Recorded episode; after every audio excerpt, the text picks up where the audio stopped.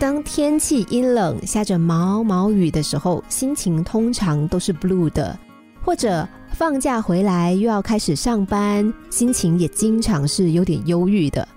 有一天，一位女孩向她的朋友诉说心事，她说她的心情很低潮，很 blue。朋友问她为什么，她说我一直找不到工作。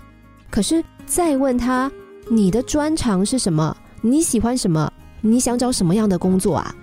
女孩说：“好像什么都喜欢，什么都可以做。”哇，这就有点困难了。怎么会什么都喜欢，什么都可以做呢？每一个人，我们都一定要有自己的兴趣专长，才可以规划自己的未来，才能够全心的投入进去。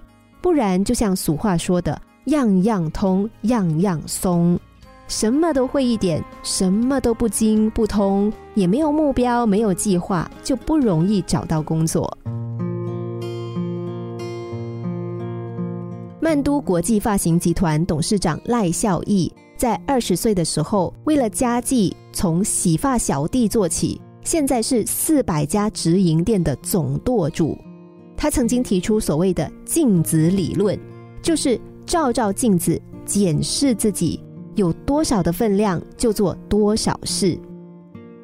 每个人都要照照镜子，知道自己的兴趣专长是什么，扎实的从基层做起。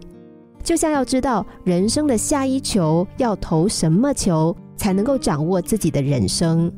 所以，没有阳光的日子，心情 blue；工作乏闷，心情 blue。但是，只要有成绩，管他有没有阳光，管他是不是乏闷。我们每天都要开心，都要快乐。心灵小故事，星期一至五下午两点四十分首播，晚上十一点四十分重播。重温 Podcast，上网 U F M 一零零三 t S G。